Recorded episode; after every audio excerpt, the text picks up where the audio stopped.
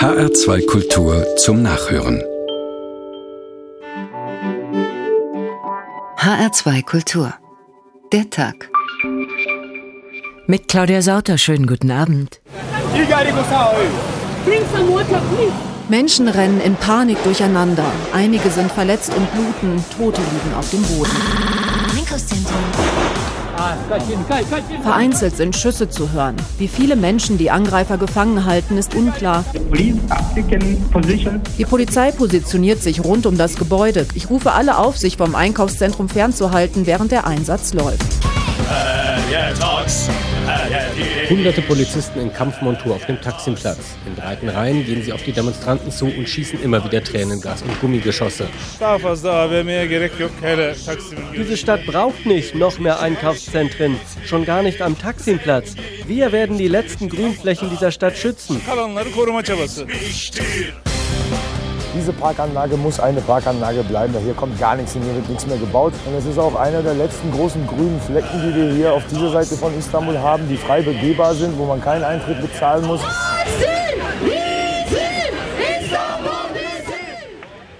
Es waren Bilder des Entsetzens und des Terrors, die wir in der vergangenen Woche aus Nairobi gesehen haben. Und sie kamen aus einem Einkaufszentrum, aus der Westgate Mall in der kenianischen Hauptstadt, dort wo sich viele unterschiedliche Menschen treffen, konsumieren und kommunizieren und damit eine Form von Bekenntnis ablegen. Wir sind Teil der globalisierten Welt. Ob in Kenia oder in Istanbul am Taksimplatz, wie Sie eben in unserer Collage hörten, die Mall, also das Einkaufszentrum, ist ein Ausdruck dieser zusammenwachsenden, vernetzten Welt, und deshalb haben diese Malls auch überall identische Funktion und identische Architektur. Sie selbst sind nämlich ein globales Phänomen. Attraktiv für internationale Investoren und lokale Kunden, aber eben auch umstritten, wie in Istanbul im Gezi-Park. Da gab es im Sommer Demonstrationen gegen die türkische Regierung wegen eines geplanten Einkaufszentrums. Und seit dem Anschlag auf die Westgate Mall in Nairobi ist auch die Sicherheit wieder ins Blickfeld gerückt. Die Mall ist nämlich potenziell ein gefährdeter Ort. Deshalb gehören bewaffnete Geiselnahmen in Einkaufszentren zu den Szenarien, auf die sich auch die deutsche Bundespolizei vorbereitet. Und aus diesem Grund hat Deutschland Terrorspezialisten des BKA nach Nairobi geschickt, damit sie Erkenntnisse vor Ort gewinnen. Wie kann man solche Anschläge verhindern? Geht das überhaupt? Der Fluch des Einkaufszentrums, ein Blick hinter die Fassaden, Heute unser Thema in H2 Kultur der Tag. Und wir beginnen in Nairobi, wo allen noch die Anschläge in den Knochen stecken und auch wir in Deutschland aufmerksam Notiz genommen haben von den Berichten unserer dortigen Korrespondentin Antje Dikans. Diesen hier hatte sie uns vor genau einer Woche geschickt. Gestern stand eine riesige Rauchsäule über der Shopping Mall. Über Stunden waren Schüsse und Explosionen zu hören. Kenianische Spezialkräfte hatten das Gebäude gestürmt, um die Terroristen im Inneren zu stellen und ihre Geiseln zu retten. Kurz danach gab der Innenminister die erste Erfolgsmeldung heraus. We are in control of all the floors and this is important. Man habe alle Stockwerke unter Kontrolle. Wenig später erklärte er das Geiseldrama für so gut wie beendet. Wir haben das Gebäude durchsucht und wir können sagen, dass fast alle Gefangenen in Sicherheit sind. Wir hatten eine hohe Anzahl von Vermissten, die Angehörige uns gemeldet haben. Diese Zahl ist drastisch runtergegangen. Das weitläufige Einkaufszentrum wird aber noch weiter durchkämmt. Die Zahl der Angreifer ist weiter unklar. Die meisten Augenzeugen sprechen von etwa zehn schwer bewaffneten Männern und Frauen. But let me make it clear that we shall hunt down the perpetrators wherever they run to. Lassen Sie mich klarstellen, dass wir die Täter ergreifen werden, egal wo sie sich verstecken, sagt Kenyatta. Wir werden sie für ihre Verbrechen bestrafen.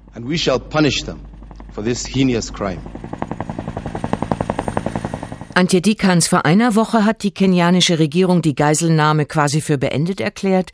Was passiert denn jetzt dort auf den Trümmern der Westgate Mall? Sucht man immer noch nach weiteren Toten? Es gehen immer noch die Spezialkräfte ein und aus, nur dass es jetzt eben keine Spezialkräfte mehr sind, die schwer bewaffnet sind, sondern ähm, Spezialkräfte mit ja, Laborkoffern und äh, anderem speziellen Ausrüstungsgegenständen, eben auch Forensiker, zum Beispiel aus Deutschland, ähm, aber auch aus anderen Ländern. Und dann natürlich auch Terrorexperten, Sprengstoffexperten, die sich jetzt genauer angucken, was ist da in dieser Shopping Mall eigentlich vor sich gegangen während dieser dreieinhalb Tage, wo sie belagert belagert war von den Terroristen. Und ganz genau, was da vor sich gegangen ist, ähm, wissen wir noch lange nicht. Ähm, es ist zum Beispiel immer noch nicht klar, wie viele Täter, wie viele Angreifer dort bis zum Schluss äh, ausgeharrt haben. Die kenianische Regierung hat gesagt, sie hat fünf von ihnen getötet, aber die Zahl der Angreifer war ja wahrscheinlich sehr viel höher. Ähm, was ist mit den übrigen passiert? Das ist zum Beispiel eines der großen Fragezeichen, die hier noch alle im Kopf haben. Forensiker und Sicherheitsexperten suchen also nach Hinweisen auf die Täter, versuchen das Geschehen zu rekonstruieren. Die Regierung in Kenia hat derzeit aber auch noch andere Probleme. Sie muss ja erklären, warum und ob Warnungen überhört wurden. Ja, und das ist wirklich etwas, was die Menschen hier in Kenia ähm, mit großem Entsetzen auch erfüllt. Also der Terroranschlag ist schon schrecklich genug an sich. Und jetzt häufen sich aber immer mehr die Berichte, dass es vorher recht eindeutige Hinweise gab, dass so etwas passieren könnte. Es ist sogar die Rede davon, ähm, dass das Datum recht genau bekannt war und eben auch bekannt war, dass die Westgate Mall eben das Anschlagsziel sein sollte. Es gibt einen Mitarbeiter der Sicherheitsbehörden, der von kenianischen Zeitungen zitiert zitiert wird mit den Worten, ähm, es gab diese Hinweise, aber ähm, die Papiere dazu sind immer nur von einem Schreibtisch zum anderen getragen worden.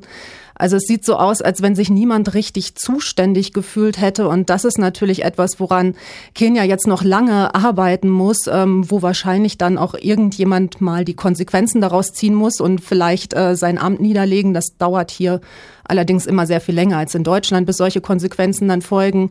Ähm, und natürlich steht da dann auch dahinter, dass man verhindern will, dass so etwas nochmal passiert. Also darum muss gerade auch dieses Versagen aufgeklärt werden. Und die Forensiker und die Sicherheitsexperten und alle in Nairobi denken jetzt natürlich darüber nach und versuchen herauszufinden, was hat denn die Westgate Mall überhaupt zu einem für Terroristen so attraktiven Ziel gemacht? Was die schiere Masse Mensch, die Anzahl derer, die dort arbeiten und einkaufen? Wir wussten hier alle in Nairobi eigentlich schon lange, dass dieses Westgate-Einkaufszentrum ein potenzielles Anschlagsziel ist. Auch schon ähm, bevor überhaupt die Al-Shabaab-Miliz aus Somalia ähm, so konkrete Anschlagsdrohungen gegen Kenia gerichtet hatte. Ähm, denn dieses Einkaufszentrum, noch dazu, dass es eben eine große Shopping Mall ist, ähm, gehört vor allen Dingen israelischen Eigentümern. Und ähm, dann ist es auch einfach ein Zentrum, wo sich ja alle Welt hier in Nairobi trifft. Also da sind neben reichen Kenianern eben auch viele Mitarbeiter der Vereinten Nationen, viele Botschaftsangestellte und das war natürlich auch der Grund dafür, dass die Terroristen sich gerade das Westgate ausgesucht haben, weil sie wussten, dort treffen wir nicht nur Kenia, dort treffen wir den Westen. Und weil sie auch wussten, dort in der Westgate Mall äh, treffen sich Christen und Muslime mischen sich dort, was ja eine Lebensform darstellt, die muslimischen Fanatikern außerordentlich verhasst ist. Ist es auch das? Es gibt ja auch sehr viele ähm, Islamgläubige, die hier in Nairobi leben, die ähm, sehr modern leben und die natürlich dann auch mhm. in so einem Einkaufszentrum wie dem Westgate ähm, einkaufen. Zum Beispiel am letzten Ende vom Ramadan, wo die Muslime dann immer feiern, da sind dann auch in der Westgate Mall ganz viele von ihnen zu sehen. Äh, da sind die Süßigkeitenstände dann belagert ähm, mit den Kindern und ja, da feiern die das dann eben auch in so einem Einkaufszentrum wie dem Westgate. Ähm, es gibt sogar auch Gebetsräume in diesen Einkaufszentren hier in Nairobi, äh, wo man sich dann zwischendurch zurückziehen kann. Ähm, das mag dann äh, Leuten, die den islamischen Glauben ganz anders auslegen, natürlich ein Dorn im Auge sein. Das Einkaufszentrum als Terrorziel. Antje Dikans, ARD-Korrespondentin in Nairobi. Vielen Dank für Ihre Informationen und Einschätzungen. H2 Kultur der Tag, der Fluch des Einkaufszentrums, heute unser Thema. Und wenn wir in dieser Sendung über die vielen Funktionen und Bedeutungen der globalisierten Mall nachdenken, dann springt neben dem Sicherheitsaspekt eines ganz rasch ins Auge. Ein Ort der Stille ist die Mall nie. Endloser Friede, stilles, klares Wasser, heiterer Schatten, kommend aus allem Tun, wie Seen hervorgehen aus Wasserfällen. Verdienter Lohn, Blüte der Rechtlichkeit. Jetzt, auf dem Rücken liegend, seh ich den Himmel wandern. Es gleitet dahin sein blauer, abgrundhoher Leib.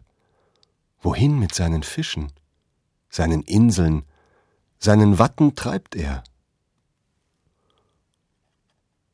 Oben der Himmel, unten das Rascheln einer vertrockneten Rose.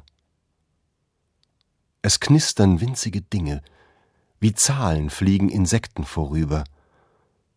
Es ist die Erde. Unterirdisch arbeiten Wurzeln, Metalle, Gewässer. Unseren Körper durchdringen sie und keimen auf in uns. Einen Tag der Ruhe unter einem Baum, wir hatten es nicht erfahren. Alle Blätter reden. Sie erzählen sich Neuigkeiten anderer Bäume, Geschichten von der Heimat der Bäume. Einige erinnern noch des Leoparden geheimnisvolle Gestalt, der ihr Gezweig durchsprang. Des Schneesturms, wie schwerer Nebel andere, des Zepters sturmgewaltiger Zeit. Friede Ruhe einer Minute, eines Tages. Deiner Tiefe entnehmen wir Metalle. Aus deinem stummen Gebild aufstrahlen wird helltönend das Licht. So wird die geadelte Tat sein. So werden die Menschen, ohne zu ahnen, das Urteil sprechen der Erde. Diese Ruhe und Stille im Gedicht des chilenischen Dichters Pablo Neruda, die hätte sich der türkische Ministerpräsident sicher auch gewünscht, als im Sommer die Proteste gegen das geplante Einkaufszentrum am Gezi-Park in Istanbul begannen. Das waren Proteste, die seine Regierung erschüttert haben, und sie zeigten, was Planer wie auch Politiker neben der Sicherheit ebenso im Kopf haben müssen, wenn sie ein Einkaufszentrum planen. Sie brauchen die Zustimmung der Bürger, Sie brauchen ein Konzept, das auf die Bedürfnisse der Menschen eingeht. Im Gezi-Park wollten die Demonstranten ein letztes bisschen Grün im europäischen Teil von Istanbul erhalten. Aber das ist nicht das Interesse der Investoren. Thomas Bormann berichtet. Im Zentrum Istanbuls gibt es noch eine Grünfläche, den Gezi-Park. Auf den Sitzbänken im Schatten großer Platanen lesen alte Männer ihre Zeitung, Nebenan toben Kinder auf dem großen Spielplatz, junge Leute liegen auf dem Rasen und machen Siesta, eine Oase der Ruhe in der lauten Megastadt. Aber die Regierung von Ministerpräsident Erdogan will diesen Park in ein Einkaufszentrum umbauen mit eigenwilliger Architektur. Eine riesige Shopping Mall soll hinter der Fassade einer osmanischen Kaserne entstehen, denn hier am Taksimplatz stand vor gut 100 Jahren mal eine Kaserne.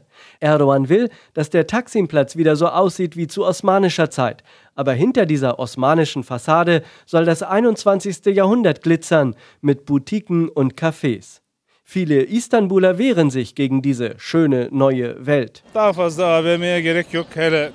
Diese Stadt braucht nicht noch mehr Einkaufszentren, schon gar nicht am Taksimplatz. Wir werden die letzten Grünflächen dieser Stadt schützen.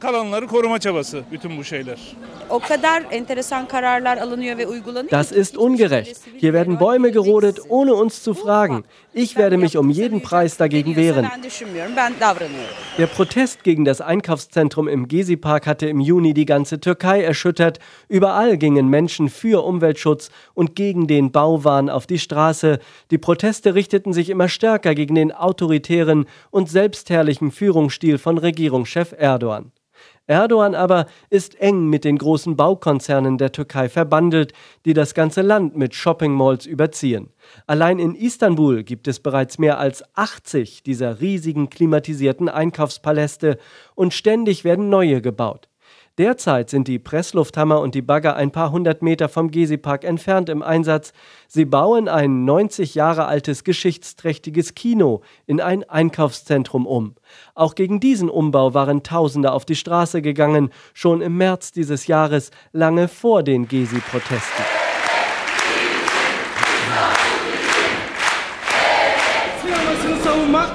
Wenn wir das Emme-Kino verteidigen, verteidigen wir damit auch Istanbul.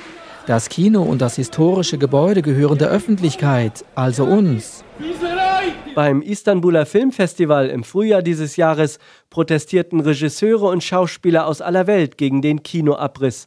Aber schon damals fegte die Polizei den Widerstand mit Wasserwerfern und Tränengas beiseite. Die Großbaustelle Istanbul soll eben nicht gestört werden. Überall wachsen Shoppingmalls und Bürohochhäuser in den Himmel, hier und da auch mal eine neue Moschee, alles forciert von Ministerpräsident Erdogan und seiner islamisch-konservativen Regierungspartei AKP. Diese Partei steht nicht nur für Frömmigkeit, sie steht auch für Kommerz. Man kann dann schon sagen, das ist halt der neue Gott oder das ist der andere Gott neben Allah. Vielleicht ist es wirklich eine Regierung der Moscheen und der Einkaufszentren. Sagt der Berliner Journalist, Filmkritiker und Istanbul-Kenner Rainer Suchsland. Ja, Erdogans Regierung der Moscheen und Einkaufszentren lässt sich nur ungern von einem Projekt abbringen. Deshalb sind auch die Pläne für das Einkaufszentrum im umkämpften Gezi-Park noch lange nicht vom Tisch. Erdogan hatte angeboten, dass die Istanbuler diese Frage in einer Volksabstimmung entscheiden sollen. Wann das passieren wird, ist aber nach wie vor unklar. Istanbul und Nairobi, zwei Städte, in denen das Einkaufszentrum zum Fluch wurde, als gefährdeter und gefährlicher Ort. Die Regierung Erdogan geriet zeitweise ins Wanken, nie hätte sie solche Proteste erwartet. Aber plötzlich waren sie da, und einer, der auch dabei war und Bilder zum Gezi-Park gemalt hat, ist der in Hamburg lebende Künstler Christoph Schäfer. Seine Bilder sind auf der diesjährigen Biennale in Istanbul zu sehen. Guten Abend. Guten Abend. Herr Schäfer, was hat Sie als Künstler daran gereizt, die Proteste am Gezi-Park zu visualisieren, weil es ein globales, politisches Thema ist? Äh, mich hat interessiert, äh, dass es, ähm, also ich beschäftige mich schon länger mit Gärten und ähm, habe mich äh, daran erinnert, dass es in Istanbul eine spezielle informelle Gartenkultur gegeben hat, ähm, die sich in Zeit der, des Osmanischen Reichs entwickelt hat, als Reaktion eigentlich auf die damalige autoritäre absolute Herrschaft ähm, hat sich so eine hedonistische äh, Kultur herausgebildet, weil das, was wir so in Europa als politischen öffentlichen Raum äh, und als, ähm, sagen wir mal, demokratische Kultur, die sich so langsam äh, ab dem Mittelalter herausgebildet hat, das konnte sich da nicht herausbilden, weil das alles so eine, äh, eine eiserne Herrschaftsschicht gab. Und äh, als Reaktion darauf hat sich so ein ausgeprägtes hedonistisches Leben entwickelt, was ähm, eine spezielle informelle Gartenkultur entwickelt hat. Und äh, Istanbul war umgeben und äh, durchzogen eigentlich von diesen kleinen informellen Gärten, die die Leute zum Picknicken und so weiter genutzt haben. Und ähm, ich habe mich daran erinnert, weil ähm, vieles, was in Gezi und nach Gezi, und ich bin direkt vor und direkt nach der Gezi-Besetzung eigentlich erst in Istanbul wieder gewesen, äh, und da hatten sich die ganzen Proteste in andere Parks verlagert, beziehungsweise Foren in Parks verlagert.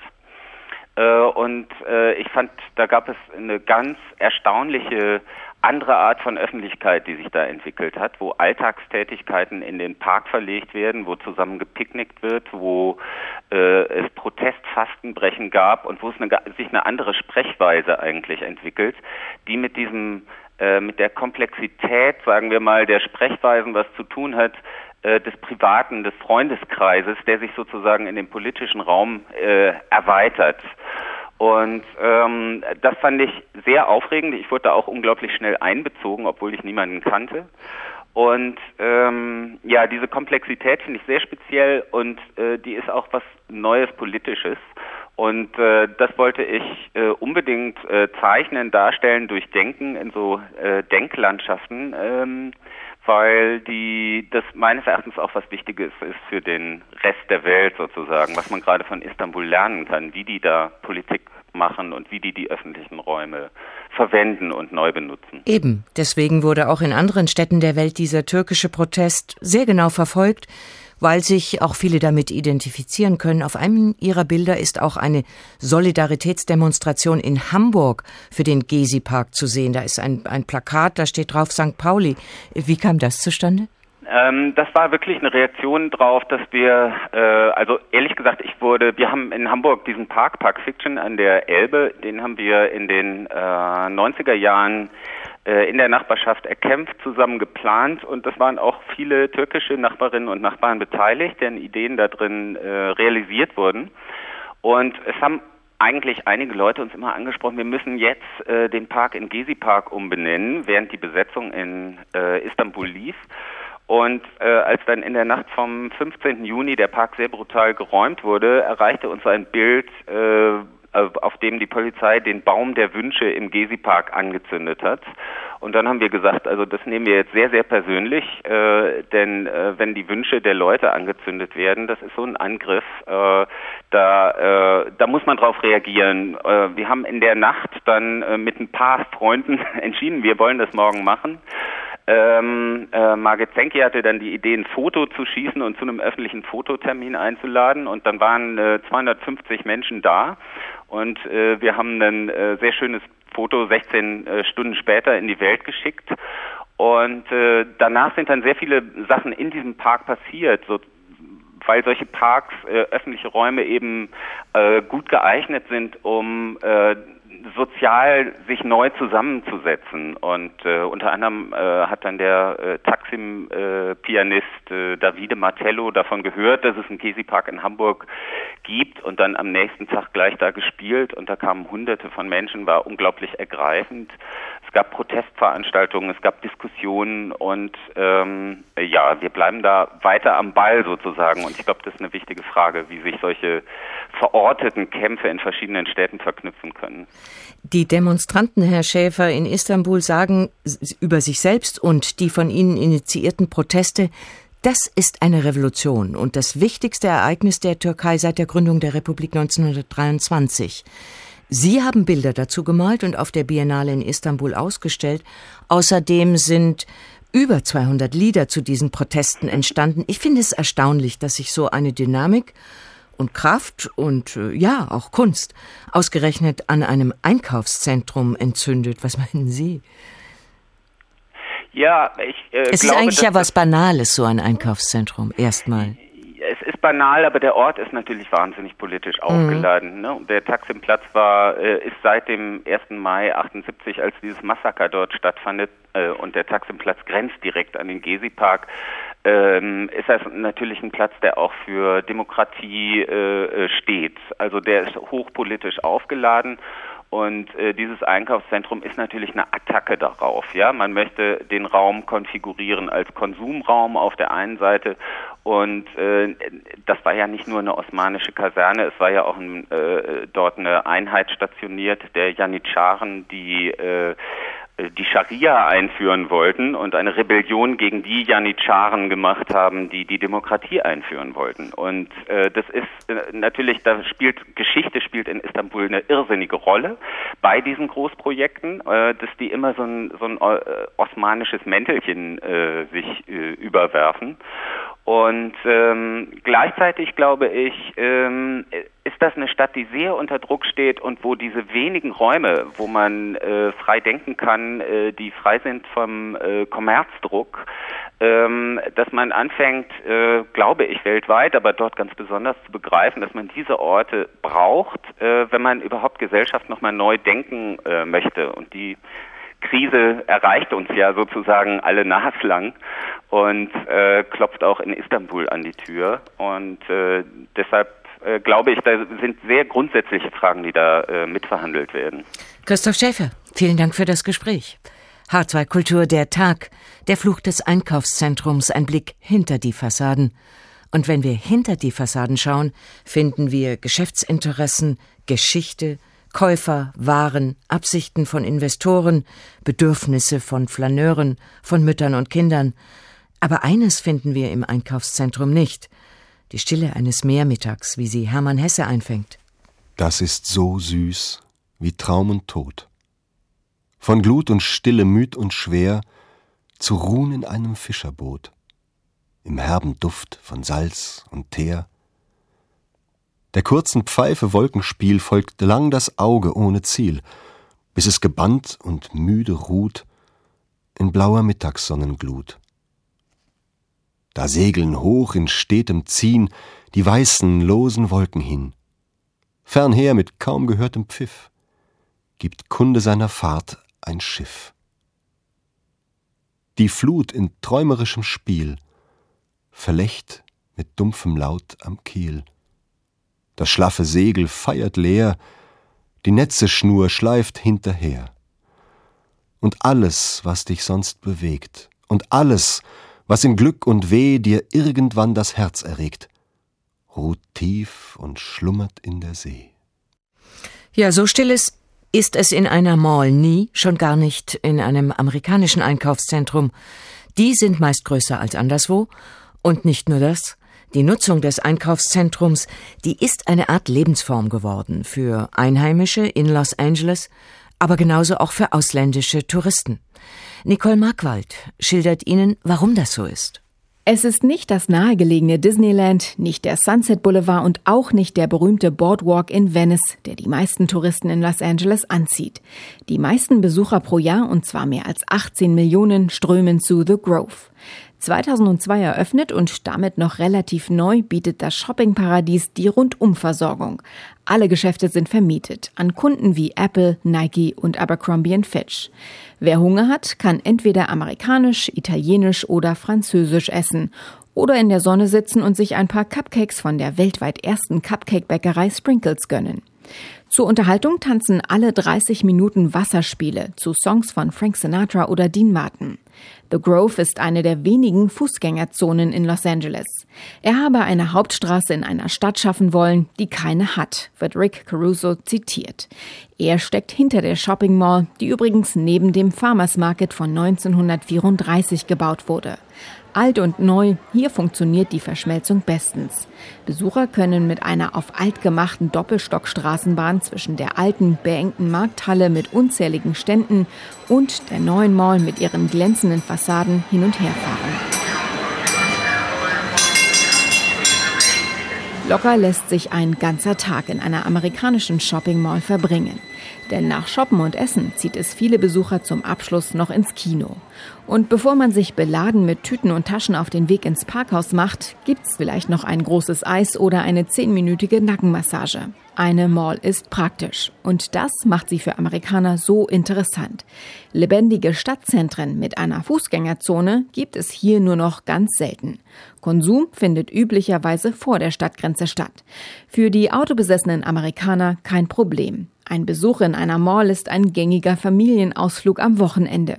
Schließlich kommt hier jedes Familienmitglied auf seine Kosten. Längst bieten Malls mehr als nur Geschäfte und ein paar Fastfood-Restaurants. Die Einkaufszentren sind kinderfreundlich. Sie verleihen beispielsweise Kinderwagen. Der Mallanbieter Westfield mit seinen 50 Standorten hat sogar damit begonnen, eine kostenlose Betreuung der Kleinen anzubieten, in der Hoffnung auf noch mehr Besucher. Das beeindruckendste Mall-Exemplar der USA steht übrigens südlich von Minneapolis im mittleren Westen. Die Mall of America beherbergt 520 Geschäfte auf einer Fläche etwas größer als der Berliner Zoo. Es ist ein Konsumtempel der Größe XXL. Selbst wenn man nur zehn Minuten in jedem Geschäft wäre, würde es satte 86 Stunden dauern, bis alle Läden besucht sind. Um die Luft in dem riesigen Gebäude natürlich zu filtern, wurden über 400 Bäume und 30.000 Pflanzen aufgestellt. Neben den vielen Läden bietet die Mall of America ihren Besuchern auch ein Aquarium und einen Vergnügungspark. Wohl einzigartig ist die Hochzeitskapelle, gleich neben dem Brautmodenshop. Längst hat sich der Begriff Destination Mall etabliert. Die Mall selbst ist das Ziel und wird von der Geschäfteansammlung zum Erlebnispark. Dieser Trend habe sich durch die Finanz- und Wirtschaftskrise verstärkt, sagt Jesse Tron vom Beratungsunternehmen International Council of Shopping Centers. Auf die Spitze getrieben wird das Konzept derzeit bei der Konstruktion der Mall American Dream Meadowlands in New Jersey. Sie soll neben den üblichen Geschäften und Kinos auch eine Eislaufbahn, eine Indoor-Ski- und Snowboardschule, eine Konzerthalle und eine Badelandschaft unter einem Dach vereinen. Sommer- oder Winterurlaub für einen Tag sind dann nur noch eine kurze Autofahrt entfernt. H2 Kultur der Tag, der Fluch des Einkaufszentrums, ein Blick hinter die Fassaden. Und dafür müssen wir mal kurz an den Anfang zurückgehen, in die Epoche, als die Vorformen des Einkaufszentrums entstanden sind. Dieter Bartetzko, Architekturkritiker der Frankfurter Allgemeinen Zeitung. Guten Abend erstmal. Guten Abend. Die Idee entstand, wie die später globalisierte Idee der allgemeinen Menschenrechte, während der Französischen Revolution. Wie kam das? Äh, das kam durch das sogenannte Palais Royal in Paris, ursprünglich eigentlich ein Adelspalais das dann äh, geöffnet wurde für das Publikum, versehen wurde mit Läden, kleinen Cafés etc. Und dort traf man sich und diskutierte, und zwar so heftig, dass manche sagen, die eigentliche Keimzelle der französischen Revolution sei das Palais Royal mit seinen großen Bevölkerungsgruppen, die dort miteinander debattiert haben. Und da ging es auch nicht nur um Kommunikation, schon damals nicht, sondern auch um Gewinn, äh, so wie heute in Einkaufszentren. Ja, so ist es. Also wie gesagt, es wurden dort kleine Geschäfte eingerichtet, äh, die Frühform von Cafés etc. und die Adligen, die dieses Palais zur Verfügung gestellt haben, haben natürlich auch entsprechende Mieten genommen. Das hat aber nicht gehindert, dass dann äh, sie sozusagen am Ast, auf dem sie saßen, auch gesägt haben. Und heute ist die Mall, die sich dann seit der französischen Revolution architektonisch und funktional entwickelt hat, heute ist die Mall ein gefährdeter und ein gefährlicher Ort. Wir sehen das in Nairobi und in Istanbul. In Kenia war sie Angriffsziel von Terroristen. In Istanbul hat sie beinahe eine Regierung ins Wanken gebracht.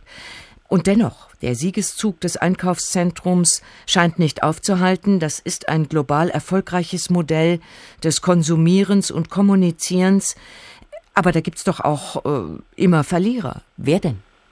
Ah, das sind eigentlich die äh, Besucher der Mall. Also ich denke, trotz ähm, der Beispiele, die Sie gebracht haben, ist, ist äh, die Haupteigenschaft eigentlich von Malls die, dass sie Leute förmlich narkotisiert, dass sie also das, was man unter, unter Kommunikation zwischen Menschen versteht und öffentlichem Leben versteht, auf Plätzen, das äh, zunächst natürlich oder lange über Jahrhunderte, Jahrtausende auf Plätzen stattgefunden hat, dass dieses Leben dort nicht mehr stattfindet, sondern kanalisiert wird in einer, ja, sagen wir, Simulation von Stadt. Das ist ja das Auffallende und, und das Charakteristikum inzwischen von Malls, dass sie äh, Städte und Innenstädte nachahmen, aber eben alles in einer Art Schutzzone. Es gibt äh, Piazza, es gibt Forum, also auch die Bezeichnungen dort, äh, bis hin zu dem, was vorhin in dem Beitrag schon erwähnt wurde, dass man auch äh, Bäume pflanzt etc. Nur der Hauptunterschied ist der, es ist nicht mehr der Ort, an dem Menschen miteinander debattieren, sondern umgekehrt der Ort, an dem sie sich äh, zerstreuen und konsumieren. Ja, aber in Los Angeles, was unsere Korrespondentin dort eben berichtet hat, ist die Mall offensichtlich auch ein Ort, weil eben eine, eine Innenstadt von äh, Los Angeles eigentlich fehlt oder diese sehr gefährlich ist. Äh, dann weicht man aus auf Einkaufszentren und findet da alles, was die eigentliche Innenstadt gar nicht mehr hat. Ja, durchaus, aber ähm, ich denke, man, man, man zäumt jetzt sozusagen das Pferd von hinten auf. Insofern, als, als die ähm, öffentlichen Plätze, die in der Zwischenzeit entstehen und die so ungeheuer oft auch äh, nicht gut werden, sondern äh, das beste Beispiel dafür ist Frankfurt, äh, die ähm, geradezu abschreckend auf die Menschen wirken. Diese öffentlichen Plätze, ähm, dass es diese nicht mehr gibt, ist, glaube ich, die Folge der Malls, die so attraktiv erst einmal gemacht werden, dass sie Leute anlocken, auch mit dem Versprechen, dass dort städtisches Leben stattfindet. Aber sobald man sich darin befindet, das können, kennen wir ja auch an uns selbst, dann äh, kommen die großen sozusagen Ablenkungsmanöver und man, man läuft in Geschäften herum und äh, es findet alles andere statt als Kommunikation, es findet Konsumieren statt. Äh, höre ich daraus, äh, Dieter Bartetzko, dass Sie nie in eine Mall gehen? Ah, natürlich gehe ich in Malls. Ich bin, bin ja schließlich auch ein äh, sozusagen ein Normalverbraucher. Doch, äh, ich tue das, aber ich äh, tue es äh, sehr oft notgedrungen. Sie mögen es nicht?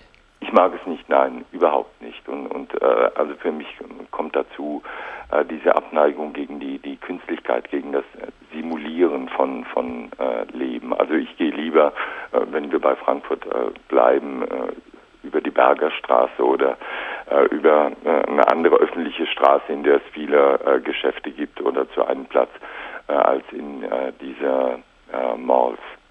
Dieter Bartetzko, Architekturkritiker der FAZ. Vielen Dank. Jetzt wissen wir auch, wo Sie einkaufen. H2 Kultur der Tag, der Fluch des Einkaufszentrums. Ein Blick hinter die Fassaden. Auch in Frankfurt ist vor kurzem wieder eines eröffnet worden, die Skyline Plaza an der Messe, 170 Geschäfte aus zwei Verkaufsebenen und ein Garten auf dem Dach mit sogar einem kleinen Weinanbaugebiet. Ein Einkaufszentrum, von dem die Investoren vollmundig behaupten, es sei ein Diamant für Frankfurt. Ist er das? Das Nordwestzentrum am Nachmittag. Mütter flanieren mit Kinderwagen und Einkaufstüten beschaulich durch die Gänge. Ältere Menschen sitzen fröhlich am Weinstand beisammen und plaudern. Die Cafés sind voll und auch im Reisebüro, im Optiker und in der Buchhandlung ist was los. Eine Ausstellung mit Sauriern in Lebensgröße aus Kunststoff ist dieser Tage ein weiterer Attraktionspunkt für die Kunden. Sophie Weber steht seit 34 Jahren in der Metzgerei Zeiss an der Theke. Sie weiß, warum sich das Geschäft in diesem Einkaufszentrum lohnt. Hier ist für alle Dinge das eine Schöne, es ist überdacht. Also die Leute können auch im Winter fahren hier runter ins Parkhaus, kommen mit ihrer Weste nur hier hoch. Wenn es regnet, brauchen sie keinen Schirm. Sehen Sie mal, das Reisebüro ist da drüber, es, es ist der Toys Ass hier, der Mediamarkt. Und vor allen Dingen, Sie haben die U-Bahn und Sie haben einen Bus. Sind Sie halt sofort auch im Zentrum drin. Sophie Weber hat auch mal ganz früher auf der Freskas bei dieser Metzgerei gearbeitet. Das Problem aber war das Umfeld. Freskas ist sehr schwierig, weil Sie können als Normalsterblicher nichts einkaufen. Das sind ja nur Geschäfte, die also wirklich gehoben sind, vom Preis natürlich auch, ja weil da ringsherum gibt es dann überhaupt nichts. Und hier haben sie halt alles. Kurzum, die Einkaufszentren ersetzen quasi als gesellschaftlicher Dreh- und Angelpunkt den klassischen Marktplatz. Hier hat man ja außerdem Freizeitmöglichkeiten sowie Schwimmbäder, Kinos und viel Gastronomie. Das macht den Standort auf kleinem Raum auch für ältere Menschen mit Gehbehinderungen und Familien mit kleinen Kindern attraktiv. Neben den Kunden profitieren natürlich noch zwei weitere Parteien. Das eine sind die Händler, erklärt Jens im Orde, Projektmanager von Ab in die Mitte, einer Initiative zur Belebung der Innenstadt. Ein Ladeninhaber sagt, ich nehme diesen Laden, wenn ich aber die und die Konstruktion habe, wenn ich die und die Fläche habe, dann wird die ihm gebaut. Es ist eine Funktionsarchitektur. Das heißt also, es gibt eine Hülle und innen drin ist alles Trockenbau, wo ich alles verschieben kann, alles neu sortieren kann auf den jeweiligen Anbieter optimiert. Ein weiterer Profiteur sind die Investoren. Während Geldanlagen derzeit schlecht verzinst werden, hat ein Investor schon gewonnen, wenn ein Einkaufszentrum gebaut wird. Diese Investition ist eine langfristige Geldanlage und bietet sichere Renditen.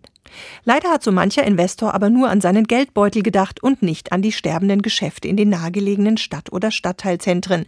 Denn die können oft genug nicht gegen die Großen anstinken oder entscheiden sich freiwillig, auch ins Einkaufszentrum umzuziehen.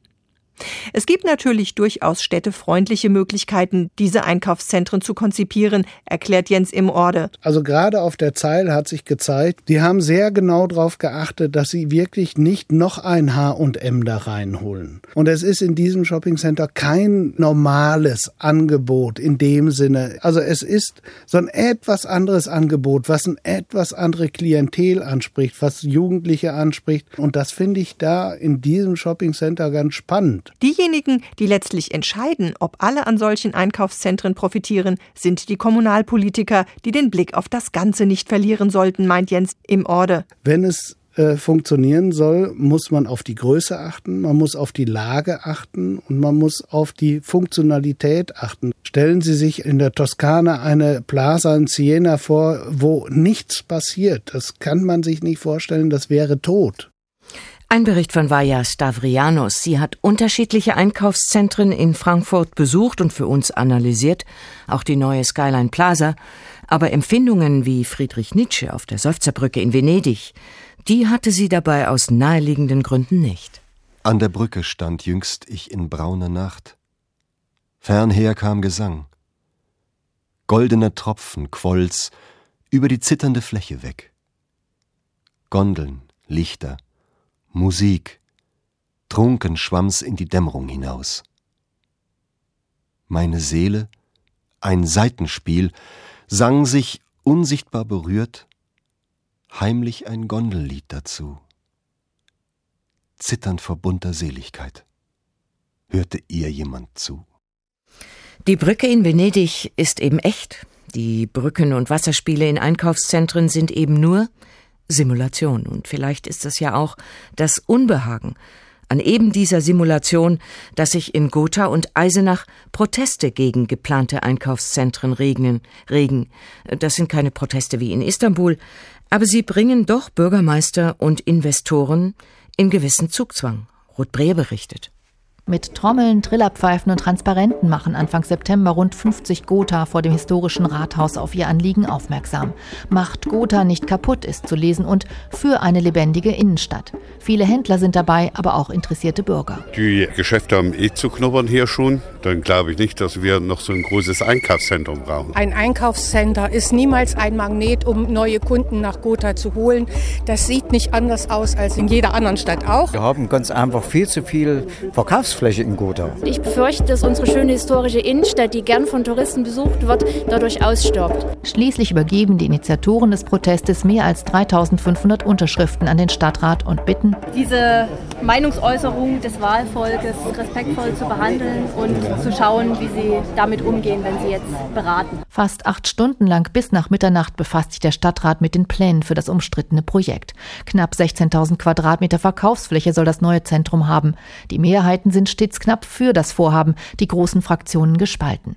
Die einen teilen die Kritik von Bärbel Schreier von den Freien Wählern. Sie ist gegen das Einkaufszentrum. Weil ich Sorge habe, dass unsere Altstadt beeinträchtigt wird durch dieses Bauvorhaben, weil es Erfahrungen aus ganz vielen deutschen Städten gibt mit solchen Einkaufszentren die dann dazu geführt haben, dass Innenstädte veröden. Wir haben andere Möglichkeiten in der Innenstadt. Das Gegenteil erhoffen die Befürworter, eine Belebung der Stadt. Die Kaufkraft soll nicht mehr so stark in die benachbarte Landeshauptstadt Erfurt abfließen. Für den Protest hat SPD-Oberbürgermeister Knut Kreuch zwar Verständnis, aber ich sage nur, jede Errungenschaft, auf die wir heute stolz sind, war vor Jahrhunderten schon umkämpft in Gotha und deswegen kann nur eine umkämpfte Entscheidung eine gute Entscheidung sein. Umkämpft ist ein ähnliches Projekt auch 30 Kilometer weiter westlich in Eisenach. Unter dem Titel Tor zur Stadt wird es schon seit vielen Jahren auf einer Brachfläche in der Bahnhofstraße geplant, kommt aber nicht recht voran. Hier ist das Bündnis der Gegner breiter als in Gotha. An der Seite der Gewerbetreibenden stehen weitere Vereine und die Architektenkammer. Die Einkaufszentren seien eine neue Welle, meint der Eisenacher Architekt Max von Trott. Damit würden die Städte gegeneinander ausgespielt. Jeder Stadt wird Angst gemacht, dass sie ohne ein eigenes Einkaufszentrum gegen andere Städte verlieren würde. Dadurch schaukelt sich was hoch. Das ist vergleichbar mit den Spaßbädern äh, in Thüringen. Thüringen hat die größte Spaßbaddichte in Deutschland. Und das liegt daran, weil jede Gemeinde Angst hatte, wenn die Nachbargemeinde ein Spaßbad hat, dann würde sie an Tourismus verlieren. Letztlich verloren diejenigen Gemeinden, in denen Bäder pleite gingen, wenn denn nicht das Land mit einer neuen Subvention nachhalf. Eine ähnliche Gefahr sieht der Architekt bei den Einkaufszentren. Sie zerstörten nicht nur gewachsene Strukturen in den Innenstädten, sondern hinterließen längerfristig neue Brachen. Der Fluch des Einkaufszentrums, ein Blick hinter die Fassaden. In allen in dieser Ausgabe von der Tag geschilderten Fällen sind die Stadtplaner gefordert. In Nairobi müssen sie sich fragen lassen, habt ihr genug auf die Sicherheit geachtet? In Istanbul und wie eben geschildert auch in Gotha müssen sie sich fragen lassen, Plant ihr nicht über unsere Köpfe, über unsere Bedürfnisse hinweg? Professor Elke Pahl-Weber, an Sie als Stadt- und Raumplanerin mit Lehrstuhl an der TU Berlin richten sich diese Fragen ja eigentlich auch. Also, was wissen Sie über die Gefühle der Unsicherheit von Käufern, von Flaneuren und Passanten in Einkaufszentren? Gibt es dazu Untersuchungen hier bei uns? Ja, das Gefühl von Sicherheit in der Stadt ist ein Gefühl, was Stadt ausmacht die große Attraktivität, die Stadt hat, Anonymität, äh, bietet sich verhalten können, wie man will, bildet den Spannungsbogen, am anderen Ende steht Unsicherheit. Und es gibt einige Beobachtungen, die sagen, die gefühlte Unsicherheit ist größer als die reale. Das hängt damit zusammen, was man erlebt hat, was man an Informationen aufnimmt. Aber auf jeden Fall wird das Thema Sicherheit in den Städten ein zunehmendes, auch in der Forschung.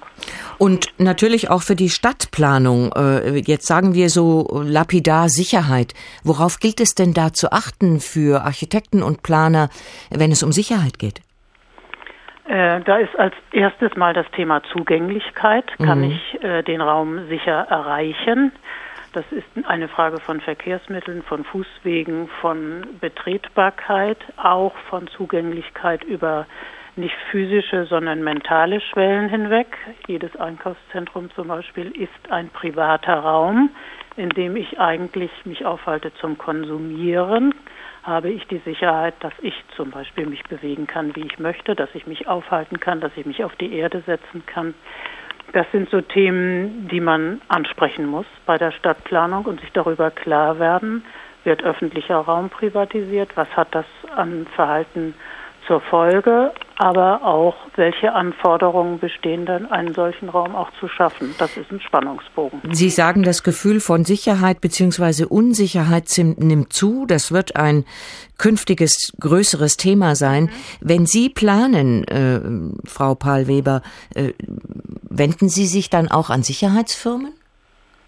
Also holen Sie deren Erkenntnisse äh, ein und deren Expertise und bleiben nicht nur bei der gelernten Stadtplanung, sondern reden auch mit neuen Akteuren? Ähm, ich kann das so konkret nicht beantworten. Ich plane so konkret nicht mehr als Professorin und mhm. habe deshalb auch nicht mit Sicherheitsbetrieben äh, gesprochen, aber neue Akteurskonstellationen, die finden wir vor und darum kümmere ich mich auch an der Hochschule oder im Consulting will sagen, wenn wir mit der Frage, soll ein Einkaufszentrum geplant werden, konfrontiert sind, dann könnten wir durchaus auf die Idee kommen, das, was dort an Fragestellungen ist, mit allen beteiligten Akteuren im Vorfeld transparent zu besprechen. Die, der Anschlag in äh, Nairobi war ein Grund äh, für diese Sendung, äh, dass wir sie genannt haben, der Fluch des Einkaufszentrums. Der andere fand in Istanbul in diesem Sommer statt. Da haben die Stadtplaner, Sie natürlich auch gesehen, ohne Bürgerbeteiligung. Also von oben kann man große Projekte der Stadtentwicklung nicht mehr durchsetzen. Auch nicht in Schwellenländern. Welche Schlüsse ziehen Sie daraus? Also große Projekte sind ohne äh, Beteiligung von Bürgerinnen und Bürgern nicht mehr umzusetzen. Das heißt, Planungsprozesse müssen anders laufen. Und was wir in der Beobachtung festgestellt haben, ist, wenn man frühzeitig äh, in die Kommunikation, in die Information und auch in die Beteiligung geht, dann ist die erste Phase länger. Aber dann, wenn man sich geeinigt hat, wenn man ausgehandelt hat, kann es durchaus viel schneller gehen. Es ist also keine Verzögerung von Planungsprojekten. Das Ergebnis kann auch mal sein, dass es gar nicht kommt. Aber wenn ein Entscheid da ist, es zu machen, dann geht es in aller Regel auch schneller. Wir haben in dem Stück unserer Kollegin äh, aus Thüringen gehört, es gibt immer die Drohung der Investoren, ja, also wenn ihr keine Mall baut, dann gehört ihr zu den Verlierern. Ist das Ihrer Beobachtung nach immer so? Wird das den äh, beteiligten äh, Gemeinderäten und Planern vorgehalten? Äh, das, dafür habe ich zu wenig Erfahrung und bin zu selten bei solchen Gesprächen dabei. Aber das beschreibt das Phänomen der Konkurrenz unter den Gemeinden. Mhm. Konkurrenz belebt das Geschäft einerseits, aber es macht auch viele Strukturen kaputt. Und deshalb bin ich wirklich dafür, dass immer dann, wenn eine solche größere Investition ansteht, man sich vorher darüber klar wird, welche Akteure wollen in welcher Rolle damit spielen. Sie selber moderieren ja gerade den Konflikt um ein Einkaufszentrum in Pankow, wenn ich das richtig verstanden habe. Worauf kommt es bei dieser Moderation an? Es kommt darauf an, dass man möglichst präzise Informationen darüber hat, äh, was die Wirkung eines solchen Einkaufszentrums wäre. Also über Gutachten, über Aufarbeiten von Zahlen, wie sieht die Kaufkraft aus, wer will so ein Einkaufszentrum, welcher Branchenbesitz ist da, welche Auswirkungen hat das auf bestehende Zentren, dass man sich das ganz genau anschaut? Und wenn das Ziel dann ist, einen lebendigen Stadtbaustein zu schaffen, sich auch an diesem Ziel orientiert und zu einer eindeutigen Lösung kommt.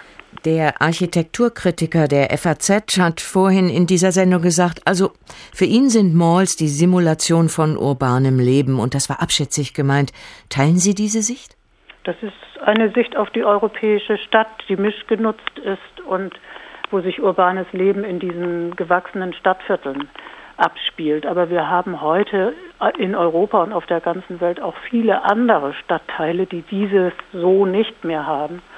Und von daher würde ich sagen, wenn man äh, Einkaufszentren in eine Stadt integriert, Durchlässigkeit hat, dann kann da durchaus urbanes Leben stattfinden. Lassen Sie uns am Schluss doch noch mal auf die Zukunft des Einkaufszentrums gucken. Werden die größer und damit auch gefährdeter denn je, weil künftig, wenn die Zahlen stimmen oder die Prognosen stimmen, drei Viertel der Menschheit in Städten lebt und auch in neuen Stadtvierteln und deshalb eben auch in Einkaufszentren verkehren? Damit könnten Sie recht haben. Ob die Einkaufszentren wirklich größer werden, Das kann ich gar nicht genau bestätigen, weil die Frage ist ja, wie sich in Zukunft äh, Stadtquartiere entwickeln werden. Mhm. Und das ist vor allen Dingen eine Frage der energetischen Versorgung. Und da sind wir total im Umbruch, was den Klimawandel angeht.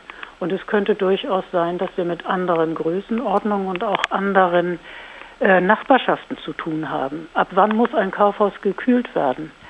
Das hat eine ganz geringe Temperatur und dann wird es gekühlt. Es könnte auch seine Wärme an die benachbarte Wohnsiedlung abgeben. Ich will damit ansprechen, es ist nicht nur eine Frage der Größe, sondern auch der Frage, eine Frage der funktionellen Verflechtung. Und da stehen wir vor völlig neuen Aufgaben.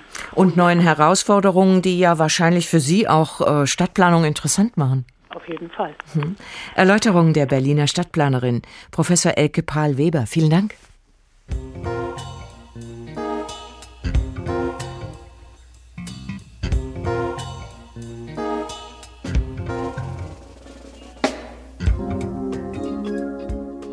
Und das war der Tag. Angela Fitsch, Dorothea Schuler, Barbara Henke und Karin Fuhrmann, das Team des Tags. Wir bedanken uns für Ihr Interesse.